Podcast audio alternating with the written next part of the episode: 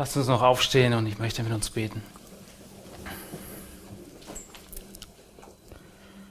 Unser himmlischer Vater, Schöpfer dieser Welt, Schöpfer von uns Menschen, Herr, wir möchten dich anbeten, wir möchten dich loben und dich preisen für alles, was du tust und was du getan hast. Wir möchten hinschauen auf das vollendete Opfer Jesu Christi. Und Herr, wir möchten deinen Namen hoch erhoben sehen, Herr. Wir möchten Jesus Christus Ehre geben. Herr, wir danken dir für dein Wort, in das wir jetzt hineinschauen dürfen. Wir danken dir für den Heiligen Geist, den du uns geschenkt hast, dass wir nicht alleine sind in dieser Welt. Herr, und dass du uns dein Wort eröffnen möchtest in dieser Stunde jetzt. Wir möchten dir danken, dass du zu allen Themen etwas zu sagen hast. Herr, und auch zum Thema Dank und was es für Auswirkungen hat in unserem Leben, in unserem Wandel, in unserem Zeugnis, in unserem Ziel. Herr, wir möchten dich bitten, dass du redest. Amen. Amen.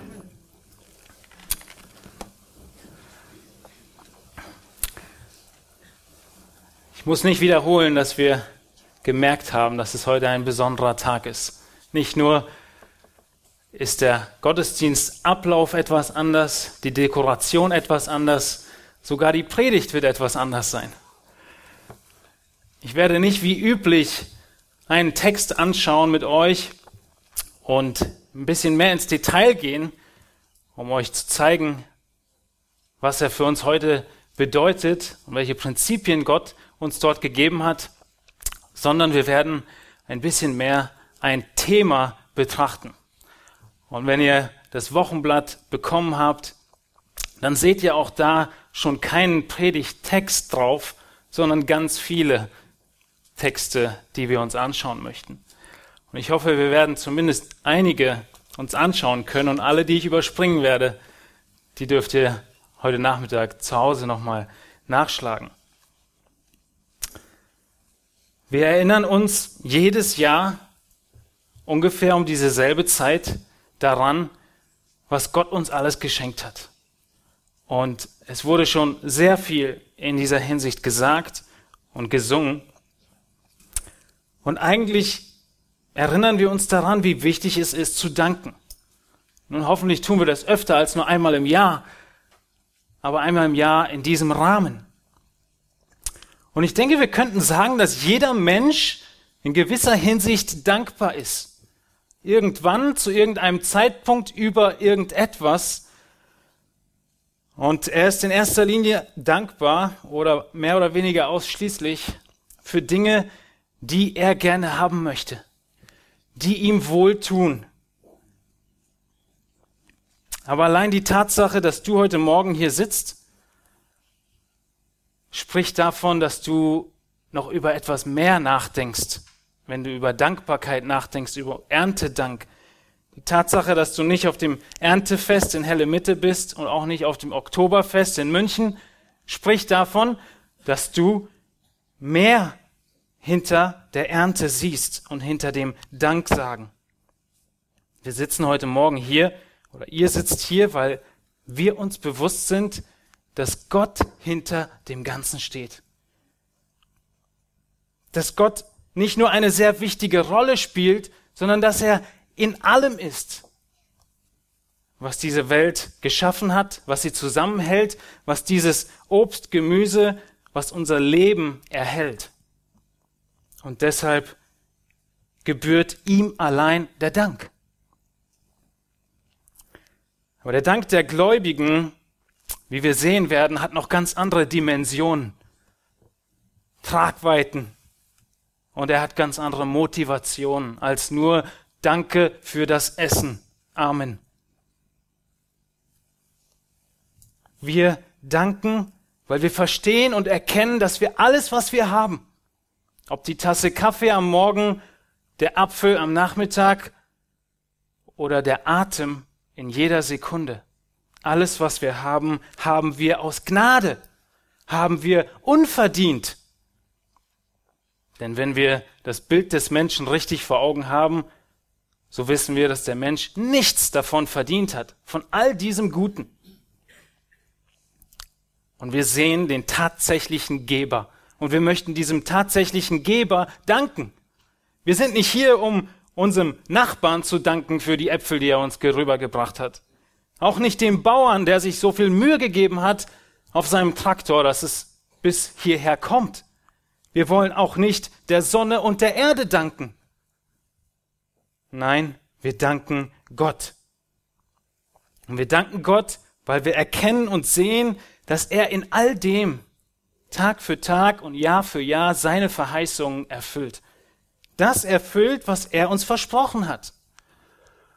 Und in dem Danken kommen wir zur Ruhe, kommen wir zur Sicherheit und wir ruhen darin, dass Gott allein mächtig und weise ist, uns zu versorgen in allem. Wir haben in den letzten Predigten über den Kolosserbrief, für diejenigen, die äh, regelmäßig hier sind, uns jetzt zweimal schon gefragt, wie sieht unser Dank aus? Wir waren in Kolosser 1 und haben uns angesehen, wie Paulus dankt. Und wir haben festgestellt, dass Paulus, wann immer er betet, dankt. Und wir lesen in Kolosser 1, dass er dankt für den Glauben der Kolosser an Jesus Christus, dass er dankt für ihre Liebe zu allen Heiligen, dass er dafür dankt, dass sie ihre Hoffnung auf die Herrlichkeit, auf die Ewigkeit gerichtet haben, auf das Erbe, was auf sie wartet im Himmel. Und diese Danksagung, so haben wir gesehen, spiegeln eine Danksagung wider, die wir im Vater unser finden, nämlich die Bitte dein Reich komme.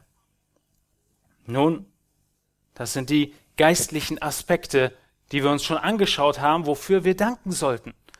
Und für mich, wie denke ich für viele von euch, war dieses Studium und diese Predigtvorbereitung in meiner, für mich einfach sehr besonders, weil wir so wenig in diesen ähm, Worten und Gedanken danken. Und ich denke, das, was wir uns heute anschauen werden, dein Dank im Hinblick auf die materiellen Dinge, wird genauso viele neue Gedanken und Einsichten aus dem Wort Gottes hervorrufen und ihr euch vielleicht denken werdet, da habe ich noch nie drüber nachgedacht, dass so mein Dank aussehen sollte.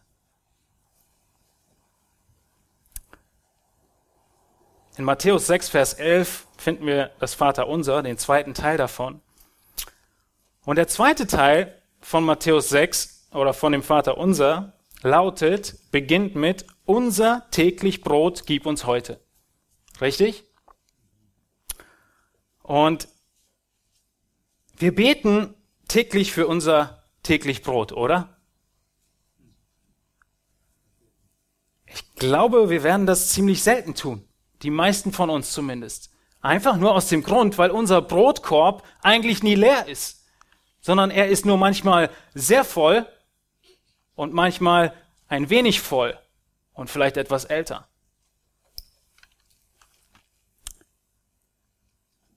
Wir haben uns schon angeschaut, was unsere Prioritäten im Danken über geistliche Dinge sein sollen, im Hinblick auf die Ewigkeit. Und nun werden wir uns anschauen, welche Prioritäten, welche Auswirkungen der Dank für unser täglich Brot hat. Und die Frage, die ich dir heute Morgen stellen möchte mit dieser Predigt, bezieht sich mehr auf dieses Gebet. Unser täglich Brot gib uns heute. Und dieses Gebet wurde, gehe ich stark von aus, für jeden von uns im letzten Jahr wahrscheinlich täglich erhört. Selbst wenn wir es nicht gebetet haben. Wir haben höchstwahrscheinlich nicht gehungert. Die wenigsten von uns, wenn überhaupt jemand. Und die wenigsten von uns haben überhaupt einen Tag in ihrem Leben erlebt, dass dieses Brot nicht auf den Tisch kam. Gott versorgt uns. Wir leben in einer Welt, in der wir keinen Mangel haben. Wir leben in einer Welt, in der wir Überfluss haben. Und die Frage, die wir uns stellen müssen, wenn wir an Dank denken, ist, wie erhält Gott den größtmöglichen Dank und Ehre in unserem Leben und in all diesen Dingen. Welchen Dank möchte von Gott, Gott von uns? Welcher Dank ist angebracht vor Gott für die entsprechende Bitte, unser täglich Brot gib uns heute? Und der Dank ist nicht nur angemessen, sondern erforderlich. Und wenn wir verstehen, dass Gott allein der Dank gebührt, dann stelle ich mir in diesem Überfluss, in dem wir leben, doch die Frage, wie bekommt Gott den größtmöglichen Dank? Nicht nur irgendeinen Dank, sondern den größtmöglichen. Weil wir wollen Gott danken, wir wollen ihm Ehre geben, auch in diesen Dingen, in denen wir Überfluss haben. Und die Antwort aus Gottes Wort ist sehr eindeutig und sehr einfach zu verstehen. Und ihr findet dieses Thema, was ihr auch schon auf der Leinwand seht, auch auf unserem Wochenblatt. Und ich möchte in drei Gliederungspunkten dieses Thema beleuchten. Und wir möchten, dass Gott geehrt wird und dass er Dank erhält. Und zuallererst ist es ganz einfach, bekommt Gott Dank, wenn du dankbar bist. Sei dankbar für Gottes Treue. Das ist unser erster Punkt. Sei dankbar für Gottes Treue. Wir werden diesen Punkt relativ schnell behandeln, weil es eigentlich so selbstverständlich für uns sein sollte und weil wir es in den letzten Predigten auch schon angeschnitten haben. Aber wir selbst müssen zuerst dankbar sein. Einfach nur in unseren Worten und unserer Einstellung und in unserem Handeln. Wir sehen den Dank in der Bibel überall. Wir können kaum ein Buch aufschlagen, in dem wir es nicht ohne Probleme finden werden. Ein klassisches Beispiel finden wir in Johannes 6, wo Jesus die 5000 speist. Und was macht er, bevor er das Brot und die Fische austeilen lässt? Er dankt. Johannes 6, Vers 11. In den Psalmen finden wir sehr oft Dank. Im Psalm 35, Vers 18 nur ein Beispiel von vielen. Ich werde dich preisen in der großen Versammlung, unter zahlreichem Volk dich loben. Wir danken Gott, weil seine Verheißungen eintreten. Wir danken ihm, weil das, was er versprochen hat, tatsächlich so ist. Und wir danken Gott für seine Treue. Er hat uns etwas verheißen als seine Kinder. Wisst ihr was? Wir finden es in Matthäus 6. Matthäus 6, Vers 31 verheißt Gott uns, ich lese Verse 31 bis 33, so seid nun nicht besorgt, indem ihr sagt, was sollen wir essen oder was sollen wir trinken oder was sollen wir anziehen? Denn nach allem, diesem allen trachten die Nationen. Denn euer himmlischer Vater weiß, dass ihr dies alles benötigt. Trachtet aber zuerst nach dem Reich Gottes und nach seiner Gerechtigkeit, und dies alles wird euch hinzugefügt werden. Dies alles beinhaltet sich auf das Essen auf dem Tisch, auf die Kleidung, die du anziehst und das Dach, was du über dem Kopf hast.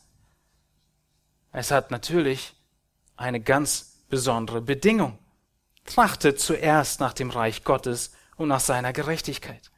Und wenn wir danken, wenn wir die Aufforderung haben, sei dankbar für Gottes Treue, dann sagen wir Gott genau dafür dankbar, dass das, was er sagt, eintrifft, dass das, was er verheißen hat, so stattfindet und so wie er, wie die Verheißungen in der Vergangenheit sich erfüllt haben, und wir haben es letzten Sonntag anhand der Kreuzigung gesehen, so werden sich auch alle seine zukünftigen Verheißungen erfüllen.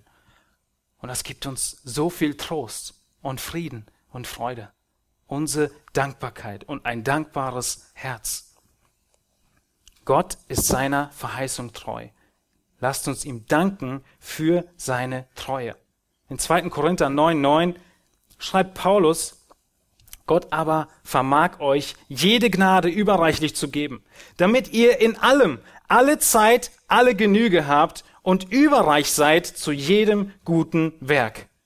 Wie geschrieben steht, Und Paulus zitiert Psalm 112. Er hat ausgestreut, er hat den Armen gegeben, seine Gerechtigkeit bleibt in Ewigkeit. Wir müssen Gott danken für sein Versorgen mit dem täglichen Brot, mit dem täglichen Herzschlag, mit dem täglichen Sonnenschein. Und wir danken ihm auch für seine Gnade.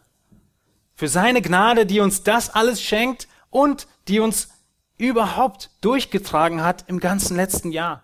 Nicht nur in den materiellen Hinsichten, sondern in allen Hinsichten unseres Lebens. Gottes Verheißung, uns in seiner Gnade zu tragen und zu bewahren, sind wahr geworden und wir danken ihm dafür. 1. Korinther 1 in Versen 4 und 9 lesen wir, wie Paulus das ausdrückt.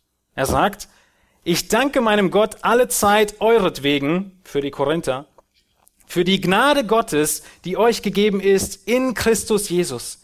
In ihm seid ihr in allem reich gemacht worden, in allem Wort und aller Erkenntnis. In Vers 9, Gott ist treu, durch den ihr berufen worden seid, in die Gemeinschaft seines Sohnes Jesus Christus, unseres Herrn. Lieben, unsere Herzen müssen dankbare Herzen sein. Wir sind begnadigt. Wir sind freigesprochen von unserer Sündenschuld. Wir haben Frieden mit Gott.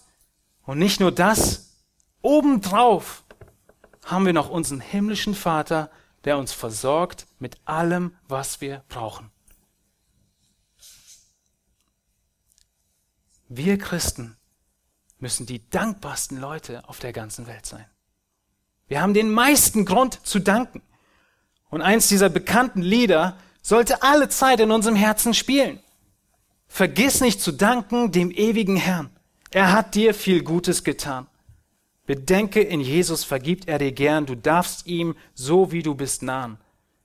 Barmherzig, geduldig und gnädig ist er, viel mehr als ein Vater es kann. Er warf unsere Sünden ins äußerste Meer, kommt, betet den Ewigen an. Ist dein Lebenslied ein Lied der Dankbarkeit? Niemand auf der Welt hat so viel Grund zu danken wie ein Kind Gottes. Gott beschenkt uns so reichlich. Lasst uns zuallererst dankbar sein für seine Treue. Das wird Gott Dank und Ehre bringen. Und wir möchten zu der zweiten Antwort auf meine Frage kommen zum zweiten Antwort auf die Frage, wie erhält Gott größtmöglichen Dank und Ehre? In all dem Reichtum, den Gott uns schenkt, sei wachsam über deinen Segen. Es ist mehr eine Warnung. Es ist mehr eine Warnung an uns. Denn dieser Segen, den wir so reichlich haben und dieser Reichtum, in dem wir leben. Wir müssen wachsam sein, was er mit uns macht. Und wir sehen das in den Worten Jesu, wenn wir es uns gleich anschauen werden. Sei wachsam über deinen Segen. Was meine ich damit? Wir haben in Matthäus 6, 31 bis 33 gerade gelesen, was Gott verheißen hat, für uns zu tun und für uns zu sorgen. Aber kurz zuvor, in Matthäus 6, Vers 19, spricht Jesus eine klare Warnung aus. Noch bevor er diese Verheißung gibt. Und diese Warnung lautet, Matthäus 6, Vers 19, sammelt euch nicht Schätze auf der Erde, wo Motte und Fraß zerstören und wo Diebe durchgraben und stehlen. Sammelt euch aber Schätze im Himmel, wo weder Motte noch Fraß zerstören und wo Diebe nicht durchgraben noch stehlen. Denn wo dein Schatz ist, da wird auch dein Herz sein. Vers 22. Die Lampe des Leibes ist das Auge. Wenn nun dein Auge klar ist, so wird dein ganzer Leib Licht sein. Wenn aber dein Auge böse ist, so wird dein ganzer Leib finster sein. Wenn nun das Licht, das in dir ist, Finsternis ist, wie groß die Finsternis. Niemand kann zwei Herren dienen, entweder er wird den einen hassen und den anderen lieben, oder er wird einem anhängen und den anderen verachten. Ihr könnt nicht Gott und dem Mammon, das ist dem Geld, dienen. Mitten in dieser Warnung kommt ein ganz interessanter Einschub in Vers 22. In Vers 22 heißt es auf einmal, die Lampe des Leibes ist das Auge. Hä? Was hat das zu tun mit dem Umgang mit Geld? Der Umgang mit dem, was Gott uns schenkt, mit dem Geld, mit dem Materiellen, ist so enorm wichtig, dass es dein wahres Herz aufdeckt. Niemand kann zwei Herren dienen, heißt es nachher. Es ist der Reichtum, der einfach so ein besonderes Beispiel davon ist, was uns ablenken kann von wahrer Nachfolge Christi. Es ist so extrem tückisch, dass Jesus es hier vergleicht mit dem Auge, mit deinem Auge. So wichtig ist dein Umgang mit dem Geld. Dein Auge gibt dir die Wegweisung, wo du hingehst. Deinem ganzen Körper gibt dein Auge die Wegweisung, wo es lang geht. Und wenn dein Auge nicht klar ist in Sachen dem Umgang mit den Finanzen und mit den materiellen Gütern, dann sagt Jesus ein ziemlich erschreckendes Urteil darüber. Nämlich, was sagt er? Wenn dein Auge dunkel ist, was ist dann? Dein ganzer Leib ist finster, du weißt gar nicht wohin. Es ist eine Eigenschaft, die ganz, ganz wichtig ist im, im Weg, den dein Leben geht.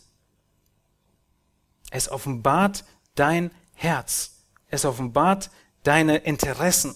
Es offenbart, wo du deine Kraft hineinlegst. Es offenbart, wozu du dich verpflichtest. Und es heißt auch nicht, dass wir arm sein müssen, um in den Himmel zu kommen. Es geht um den Umgang mit den Reichtümern, mit allem, was Jesus, was Gott uns geschenkt hat. Und Jesus macht sehr deutlich, wenn jemand ihm nachfolgen will, dann gibt es nicht irgend so einen Zwischenweg in dieser Frage, dem Umgang mit den Finanzen. Diese Frage ist extrem wichtig und es ist nicht möglich, ihm zu folgen, wenn diese Sache für dich nicht geklärt ist dass du in allem, was du hast, Gott dienst.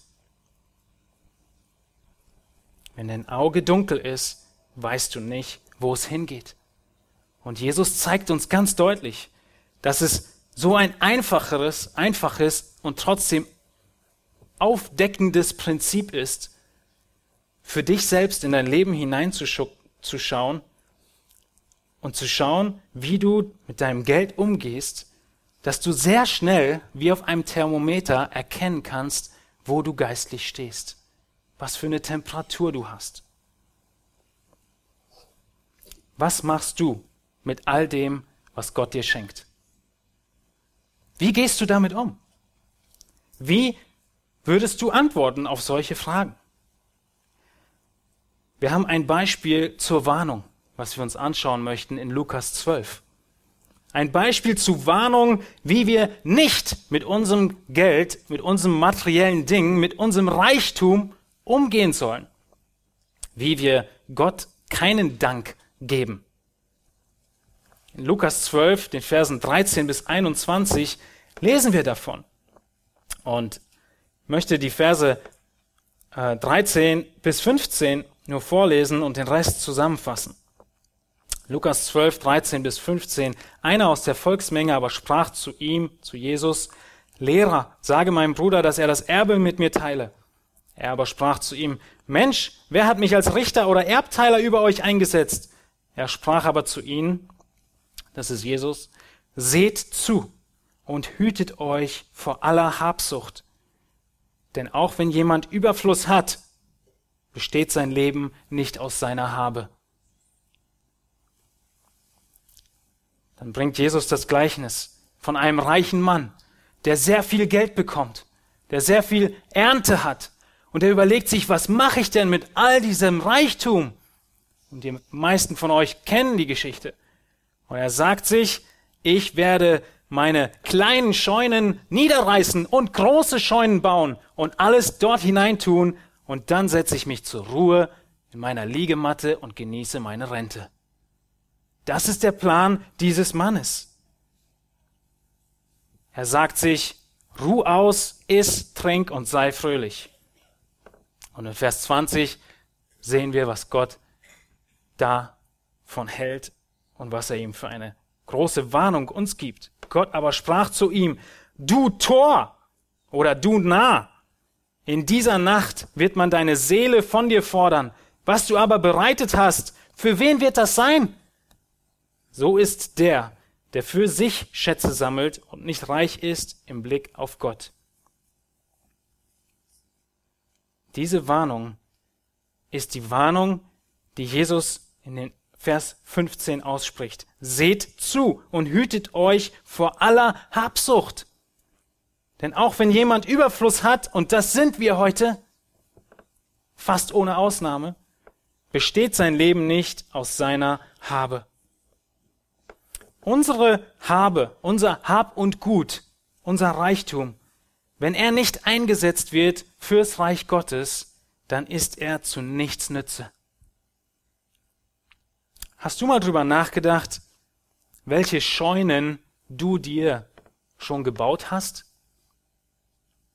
Wo du dir Scheunen gebaut hast, um dich mehr oder weniger bald zurückzulehnen und sagen zu können, ah, freu dich, ruh dich aus, genieß das Leben.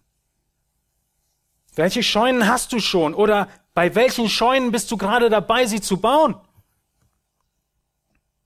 Unsere Scheunen sehen heute ein bisschen anders aus wie zur damaligen Zeit.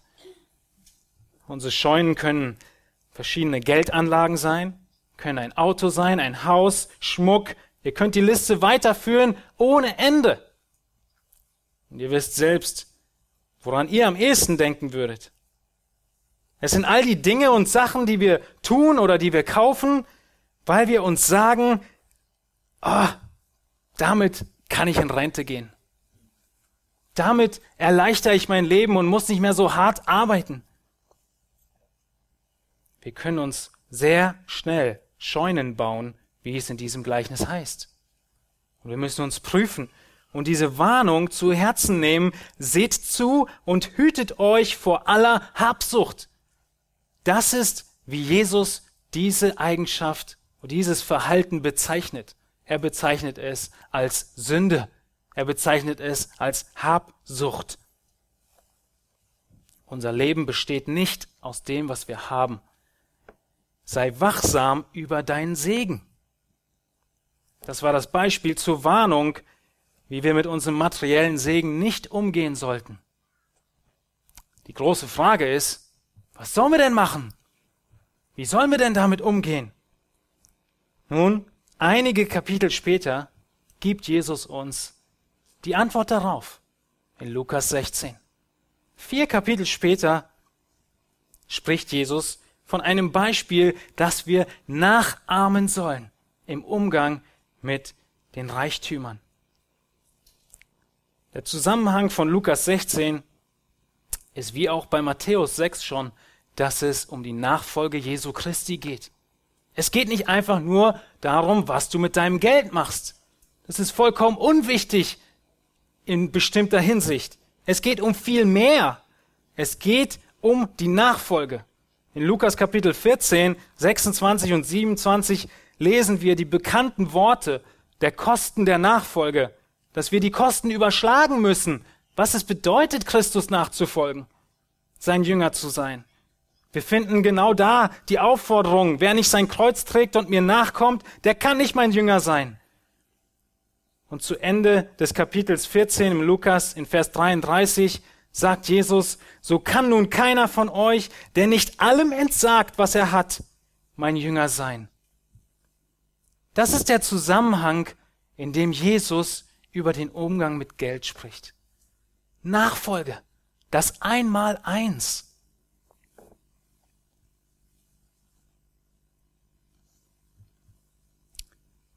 Machst du dir Gedanken darüber, was diese Worte in deinem Leben für Auswirkungen haben könnten? Diese Worte von Vers 33, so kann nun keiner von euch, der nicht allem entsagt, was er hat, mein Jünger sein. Machst du dir Gedanken darüber oder sind das Bedingungen, die Jesus damals hatte? Die er damals an seine Jünger gestellt hat? Weil da waren ja so viele, die wollten ihm nachfolgen und da hat er die Latte ein bisschen höher gesetzt. Heute ist das alles halb so wichtig. Ist das, was du denkst? Ist dein Motto, wie du diesen Vers umschreibst, vielleicht lieber, so kann nun jeder von euch, der in seinem Herzen glaubt und sein Leben genießt, mein Jünger sein? Das ist nicht, was da steht. Jesus sagt, so kann nun keiner von euch, der nicht allem entsagt, was er hat, mein Jünger sein. Und in diesem Zusammenhang der Nachfolge, in diesem direkten Zusammenhang von dem Unterschied zwischen Himmel und Hölle, spricht Jesus in Kapitel 15, direkt danach, von dem Gleichnis vom verlorenen Schaf. Danach das Gleichnis der verlorenen Drachme. Und direkt danach in Kapitel 15 das Gleichnis vom verlorenen Sohn. In all diesen Gleichnissen geht es um ewige Errettung oder ewiges Verlorensein. Es geht um Buße, um Umkehr, um Nachfolge. Und dann folgt dieses Gleichnis in Lukas Kapitel 16.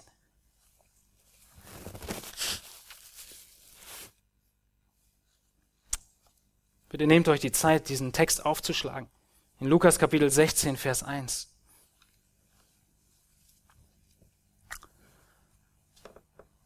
Wir lesen dort, er sprach aber auch zu den Jüngern. Es war ein reicher Mann, der einen Verwalter hatte, und dieser wurde bei ihm angeklagt, als verschwende er seine Habe. Und er rief ihn und sprach zu ihm, was ist es, das ich von dir höre? Lege die Rechnung von deiner Verwaltung ab denn du wirst nicht mehr Verwalter sein können.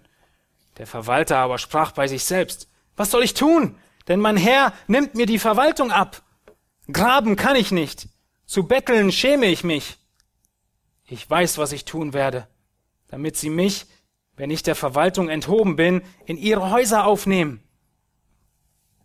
Und er rief jeden einzelnen der Schulder seines Herrn herbei und sprach zu dem ersten, wie viel bist du meinem Herrn schuldig? Er aber sprach, hundert Bart Öl. Und er sprach zu ihm, nimm deinen Schuldbrief und setze dich schnell hin und schreibe fünfzig. Danach sprach er zu einem anderen, du aber, wie viel bist du schuldig? Der aber sprach, hundert Chor Weizen. Und er spricht zu ihm, nimm deinen Schuldbrief und schreibe achtzig. Und der Herr lobte den ungerechten Verwalter, weil er klug gehandelt hatte. Denn die Söhne dieser Welt sind klüger als die Söhne des Lichts gegen ihr eigenes Geschlecht.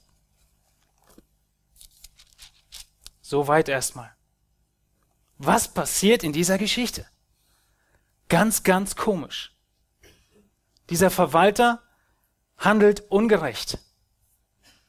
Kreative Buchhaltung nennt Deutschland das oder nee, Griechenland. Und sein Herr kommt ihm auf die Schliche, er merkt das und sagt, damit ist Schluss. Du bist gefeuert. Aber er gibt ihm noch ein paar Tage, um irgendwelche Rechnungen abzuschließen. Und es ist offensichtlich, dass dieser Verwalter volles Recht hat über diese Güter, die nicht sein sind. Aber er hat volles Recht, darüber zu verhandeln. Und dieser Verwalter ist ein Manager wie heute in der obersten Etage sitzen. Und er sagt sich, ich werde nicht auf die Straße gehen und irgendwie betteln. Graben kann ich nicht, ich werde auch nicht auf den Bau gehen. Was soll ich machen? Und es ist einfach zu lesen, was er macht. Er holt die Schuldner seines Herrn. Es hört sich so an, als wäre das nicht gerade so offiziell gewesen. Und er lässt ihnen verschiedene Schulden. Es sieht so aus, als würden es sehr groß unterschiedliche Beträge sein. Prozentual sind sie unterschiedlich, aber im Betrag, so die Kommentatoren, sind sie ziemlich gleich. Er erlässt ihnen ungefähr den gleichen Betrag an Schulden und das sind nicht paar hundert Euro. Das sind alles Geschäftsleute. Das waren riesige Schulden. Nun, und dann lesen wir in Vers 8, und der Herr lobte den ungerechten Verwalter, weil er klug gehandelt hatte. Dieser Herr ist nicht Jesus. Dieser Herr ist sein Chef. Er kennt diesen Verwalter, und er weiß, dass er ungerecht ist, deswegen hat er ihn gefeuert. Das Einzige, was er sagen kann, ist, so schlau ist er noch gewesen. Er hat dafür vorgesorgt, was nach der Kündigung passiert. Ihr Lieben, es ändert nichts daran, dass diese Tatsache und diese Ethik darin falsch ist. Warum Jesus das Beispiel benutzt, ist einfach nur, um uns klarzumachen, dass die Leute in der Welt schlauer sind, nachzudenken über das, was passiert nach der Kündigung, als die Gläubigen. Und deshalb sagt er, die Söhne dieser Welt sind klüger als die Söhne des Lichts. Die machen sich Gedanken darüber, was danach kommen wird, und sie sorgen dafür, dass sie danach ein Dach über dem Kopf haben. Das war das Einzige, was der Manager gemacht hat. Er wollte nicht auf der Straße landen.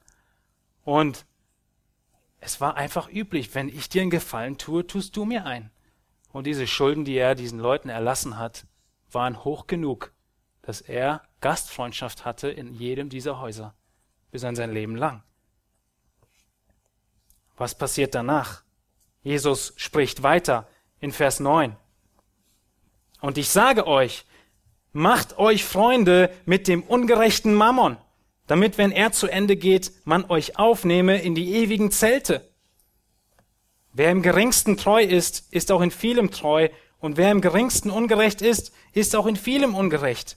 Wenn ihr nun mit dem ungerechten Mammon nicht treu gewesen seid, wer wird euch das Wahrhaftige anvertrauen? Und wenn ihr mit dem Fremden nicht treu gewesen seid, wer wird euch das Eure geben? Kein Haussklave kann zwei Herren dienen, denn entweder wird er den einen hassen und den anderen lieben, oder er wird den einen anhängen und den anderen verachten. Ihr könnt nicht Gott dienen und dem Mammon.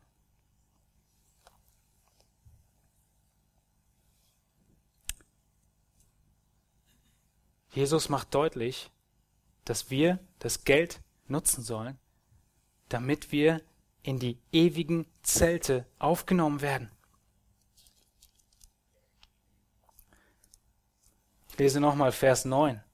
Auch ich sage euch, macht euch Freunde mit dem ungerechten Mammon, damit, wenn ihr Mangel habt, sie euch aufnehmen in die ewigen Hütten. Was meint Jesus damit? Welche Freunde sollen wir uns machen? Nun denkt einfach mal kurz drüber nach. Welche große Kündigung steht uns bevor? Welcher große Wechsel steht uns bevor? Der Tod. Wir wissen es alle. Und wir wissen ganz genau, wo es dann hingeht. Wenn wir an Christus glauben, in die Herrlichkeit. Und Jesus benutzt dieses Bild, um zu sagen, Wende dein Geld dafür auf, dass Menschen gerettet werden.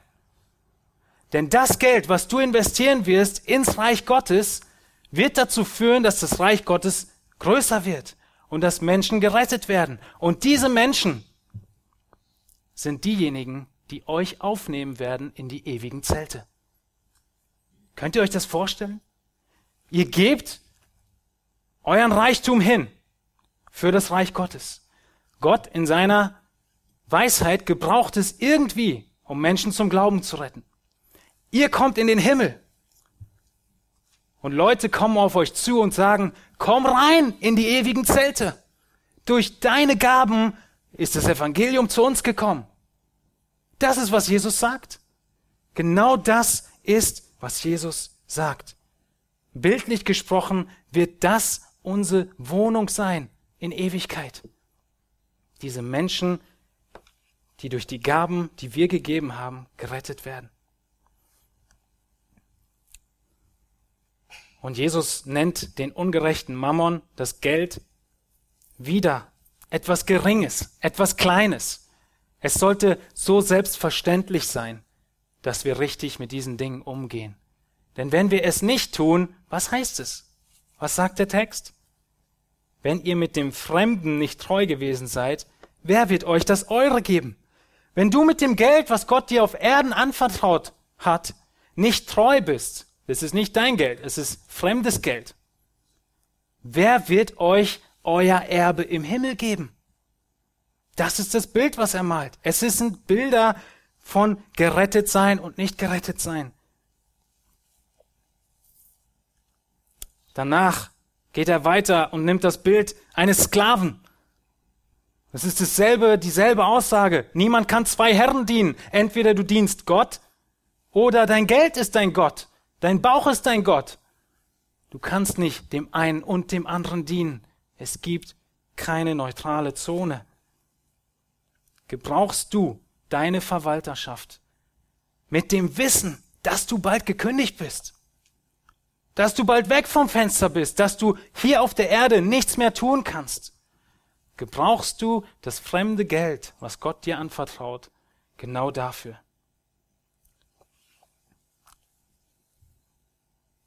Sei gewarnt für den Segen, den Gott dir gibt. Eine Warnung, die wir nicht tun sollen und eine Aufforderung, wie wir mit dem Geld umgehen sollen. Ich hoffe, ihr habt noch ein wenig Aufmerksamkeit für den dritten Punkt, der sehr eng in die gleiche Richtung geht und damit verknüpft ist. Und er heißt, sei freigiebig und Gott erhält größten Dank und Ehre. Was jetzt passiert, ist so äußerst toll. Das könnt ihr euch nicht vorstellen. Wir könnten eigentlich selbst drauf kommen, aber wir brauchen jemanden wie Paulus, der uns das zeigt. Was passiert, wenn wir geben? Und wir finden das in 2. Korinther 9. In 2. Korinther 9, die Verse 6 bis 15 heißt es, und ihr könnt den Text gerne aufschlagen.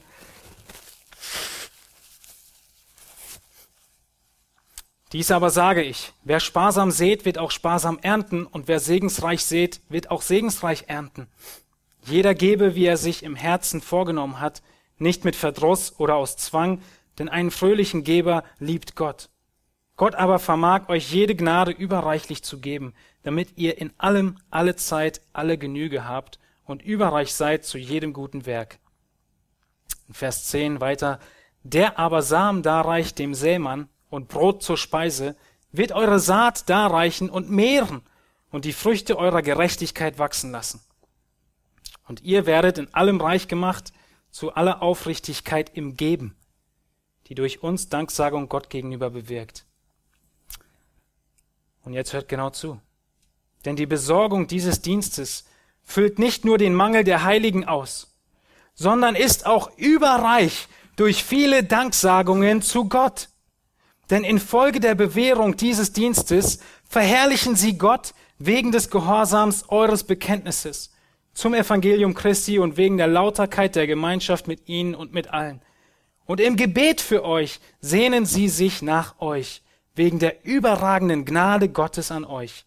Gott sei Dank für seine unaussprechliche Gabe. Der Zusammenhang hier ist, Paulus ruft die Korinther auf für eine Spende für eine bestimmte Gemeinde. Und er ruft sie auf und was er ihnen deutlich macht ist, dass nicht nur sie dankbar sein werden für das, was Gott ihnen geschenkt hat. Stellt euch vor, Gott schenkt euch etwas und ihr freut euch und ihr sagt, danke Gott für diese, für diese zwei Äpfel. Dann hat Gott Dank bekommen. Aber wenn du einen dieser Äpfel weitergibst an jemand anderen, was wird der tun? Ein Gläubiger. Er wird Gott danken. Er wird Gott danken, er wird Gott danken für die Gabe, für was er bekommen hat. Er wird Gott danken dafür, dass Gottes Gnade in deinem Leben so deutlich sichtbar ist, Sie verherrlichen Gott wegen eures Gehorsames, wegen eures Bekenntnisses. Sie werden für euch beten und sie werden sich sehnen danach, euch zu sehen. Und mit höchster Wahrscheinlichkeit im Himmel, weil die sich nicht sehen würden auf der Erde, um die es hier geht. Das ist, was passiert, wenn wir freigiebig geben. Der Dank vermehrfacht sich.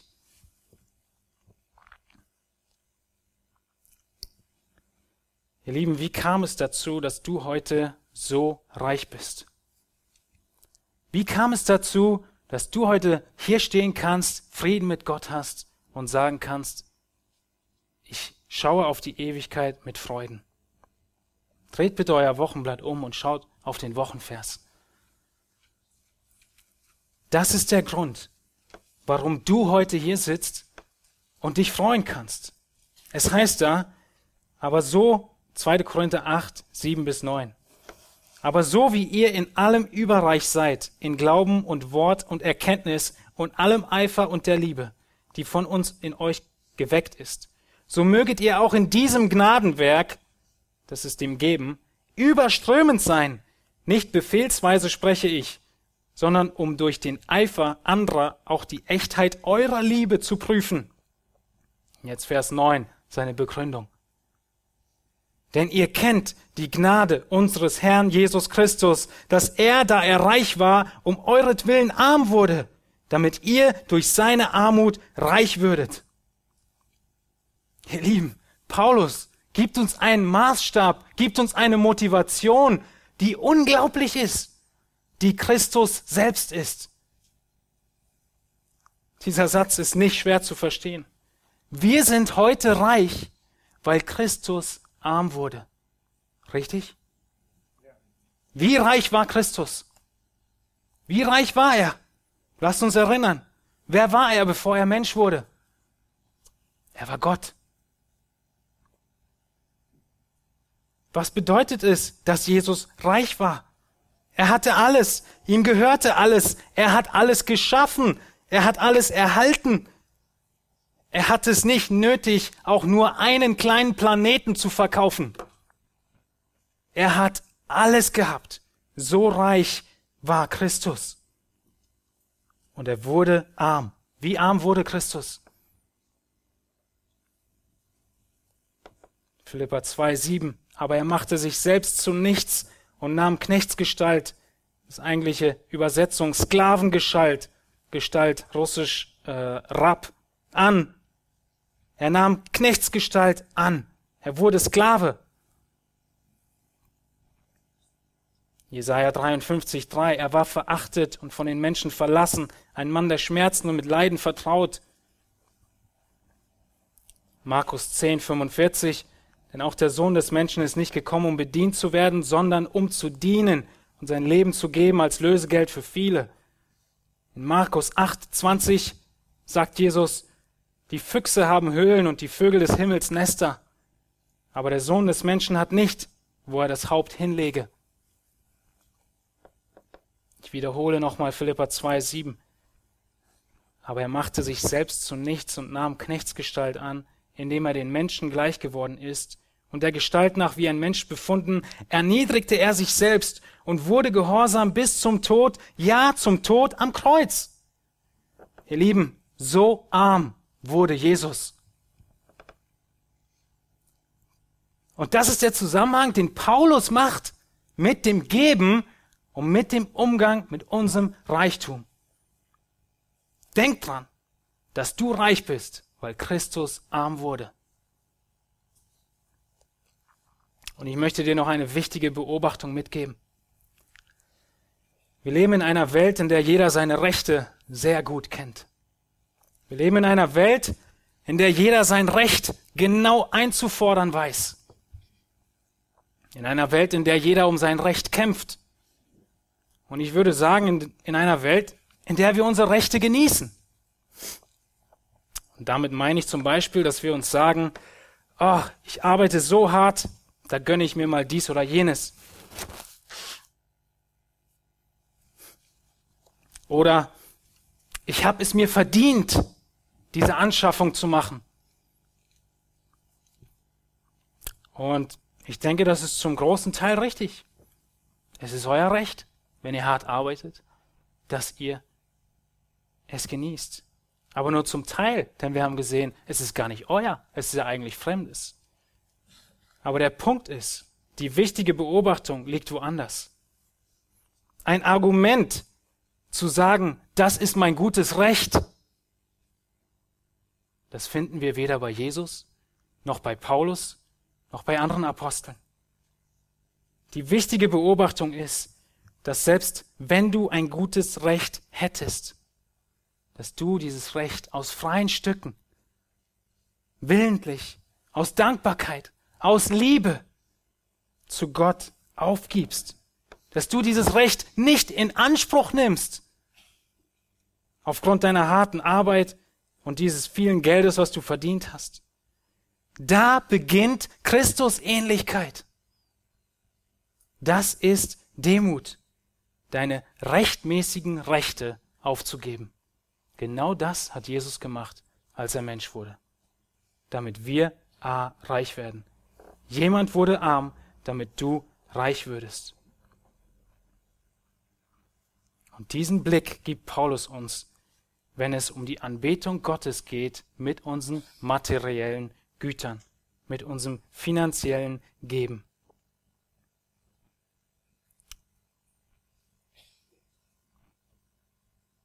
Wir haben gesehen, dass wir dankbar sein sollen für Gottes Treue, dass wir wachsam sein sollen über all den Segen, den wir bekommen haben, und dass, wenn wir freigebig sind, Gott noch größeren Dank und Ehre erhält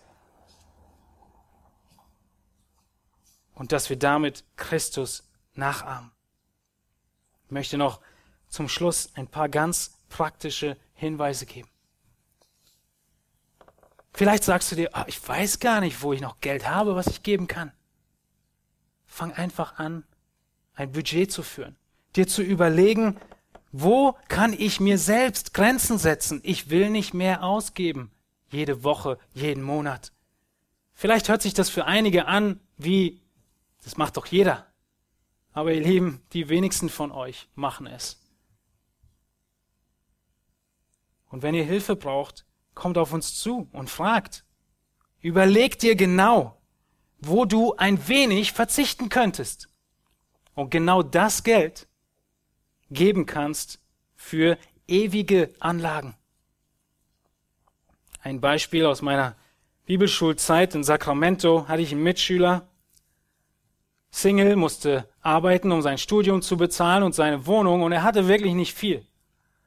Und in einem Gespräch sagte er irgendwie nebenbei, ja, ich hatte diesen und diesen Missionar jetzt kennengelernt und, und ich wollte unbedingt seine Arbeit unterstützen, aber ich hab nix. Mein Geld am Monat am Monatsende ist immer aufgebraucht. Also habe ich mir gesagt, ich werde auf ein Mittagessen pro Woche verzichten. Ich kann gut auskommen ohne mit zwei Mahlzeiten ohne und nicht mit drei. Und damit habe ich fünf Dollar die Woche gespart und kann 20 Dollar im Monat zur Unterstützung geben. Überlegt einfach solche einfachen Dinge. Wo könnt ihr sparen? Wo könnt ihr arm werden, damit andere reich werden? Noch etwas. Schiebe deine Dankbarkeit und deine Freigebigkeit nicht auf, bis du mehr verdienst, bis du eine Arbeitsstelle hast, bis du eine Gehaltserhöhung hast, bis dein Taschengeld erhöht ist. Ihr Lieben, wenn ihr Zeit habt, schaut euch 2. Korinther 9, 8 an. 2. Korinther 8, Vers 2 spricht Paulus von den Mazedoniern von ihrem Vorbild im Geben. Und wisst ihr, wo, wie er sie bezeichnet? Als arm. Und die waren wirklich arm. Sie hatten mehrere Kriege hinter sich. Sie hatten nicht viel. Und Paulus sagt, sie haben über dem, was wir erwartet haben, gegeben. Sie haben über dem, was überhaupt zu erdenken ist, gegeben. Zuerst Gott und dann uns. Sie haben sich selbst komplett hingegeben. Denk nicht, dass das eine Ausrede ist, die zählt. Ja, in ein, zwei Jahren habe ich mehr, dann kann ich mehr geben. Diese Wahrheiten aus Gottes Wort gelten für dein Leben, egal ob du nur ein paar Euro Taschengeld bekommst, ob du eng bei Kasse bist, ob du viel verdienst oder wenig verdienst, ob du eine ganze Firma leitest oder Arbeitslosengeld bekommst. Die Prinzipien bleiben dieselben. Und diese Wahrheiten sind zeitlose Prinzipien. Auf der anderen Seite gibt es keine Regel, die für jeden von euch dieselbe ist. Wir können nicht sagen, jeder muss so und so viel abgeben, verkaufen, was auch immer. Wenn ihr euch erinnert in Apostelgeschichte 2, Vers 45, haben viele ihre Grundstücke verkauft, um es den Armen zu geben. Aber nicht alle. Sie hatten immer noch einige Grundstücke und Häuser, in denen sie sich treffen konnten. Es gibt nicht irgendetwas, was für alle passt. Du musst nachdenken, beten und überlegen, wo kannst du auf diese Weise dienen? Halte die Augen offen nach Bedürftigen. Und all, in all diesen Überlegungen, in deinem Gebet, Erinner dich an Christus. Erinner dich daran, dass jemand arm wurde, damit du reich bist. Das ist das Zentrum für all die Dinge, die wir tun und lassen. Christus und ihm ähnlicher zu werden. Erinner dich an Christus. Es geht am Ende überhaupt nicht ums Geld. Es geht um Gottes Ehre. Es geht darum, dass du Christus ähnlicher wandelst. Es geht darum, dass du Jesus nachfolgst. Es geht darum, dass du deinen Blick darauf wendest, was in Ewigkeit auf dich wartet, was nach der Kündigung kommt. Darum geht es. Vielleicht für alle von euch, denen dieses Thema ein totaler Dorn im Auge ist. Vielleicht sagst du dir, was erzählst du da? Du willst nur mein Geld. Oder vielleicht ist deine Überwindung, jeden Monat etwas zu geben ins Reich Gottes, ist diese Überwindung so selten und deine Vergesslichkeitsrate so hoch, dass du eigentlich kaum was gibst. Oder du verdrängst es einfach und sehr erfolgreich. Wir gehen ja nicht jeden Sonntag hier mit dem Klingelbeutel rum. Ist ja nur da am Ausgang so ein kleiner Kasten. Mein lieber Freund, ich habe heute Morgen eine wichtige Botschaft für dich. Und sie ist nicht meine Botschaft, sondern die Botschaft Christi. Du kannst nicht Gott und dem Geld dienen. Es ist nicht möglich. Vielleicht ist es zu direkt für dich. Aber du kannst nicht deinem Bauch und Gott dienen. Es sind Dinge, die nicht vereinbar sind miteinander. Und wir haben es gesehen in den Worten Jesu. Frage dich, die wirklich wichtige Frage, wenn das ein Punkt ist für dich, in dem du einfach nicht verstehst, wieso du etwas teilen solltest von deinem Geld, dann meine ich das wirklich ernst. Frage dich, kennst du Jesus Christus als deinen Herrn und Retter? Denn es ist ein Punkt des Einmaleins. Es ist so wichtig zu sehen, wo wir hingehen, warum wir gerettet sind und was unsere Berufung ist. Das sind Fragen des ewigen Lebens. Wenn das Geld heute dein Gott ist, dann ist Christus ganz bestimmt nicht dein Herr. Und das Himmelreich wird verschlossen bleiben für dich. Überschlage die Kosten. Das ist der Zusammenhang, in dem Jesus gesprochen hat. Überschlage dir Kosten, was es dir wert ist, Christus nachzufolgen. Erinnere dich an den Mann in Lukas 12, der seine Scheunen gebaut hat. Und du weißt besser als ich, dass Reichtum keinen Frieden gibt. Nur Gott schenkt Frieden. Jesus kann Frieden bieten und er bietet dir heute Morgen die Vergebung deiner Sünden an. Er bietet dir an, dass du diese Augen geöffnet bekommst für all diese Wahrheiten. Wir möchten dich einladen, dass du mit uns ins Gespräch kommst, dass du überlegst, wer du bist, wie du vor Gott stehst und dass dieser Tag von Erntedank ein Tag wird von viel größerem Dank für dich. Lasst uns aufstehen und ich möchte noch mit euch beten.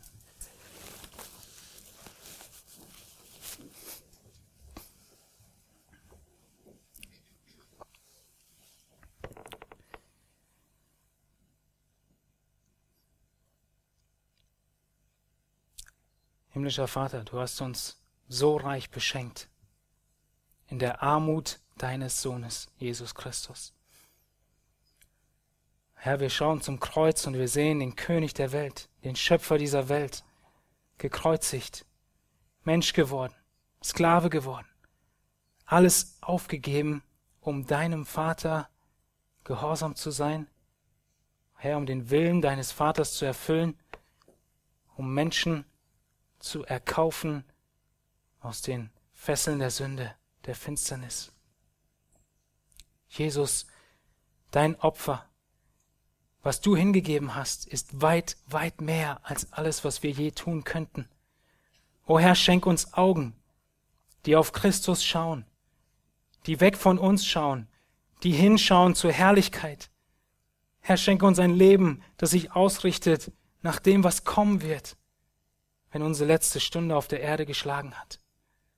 O Herr, lass uns diese einfachen Prinzipien, die jedes Kind verstehen kann, verinnerlichen in unserem Leben und dir nachfolgen, weil wir wissen, wohin wir schauen, was uns erwarten wird und wo das ewige Erbe auf uns warten wird.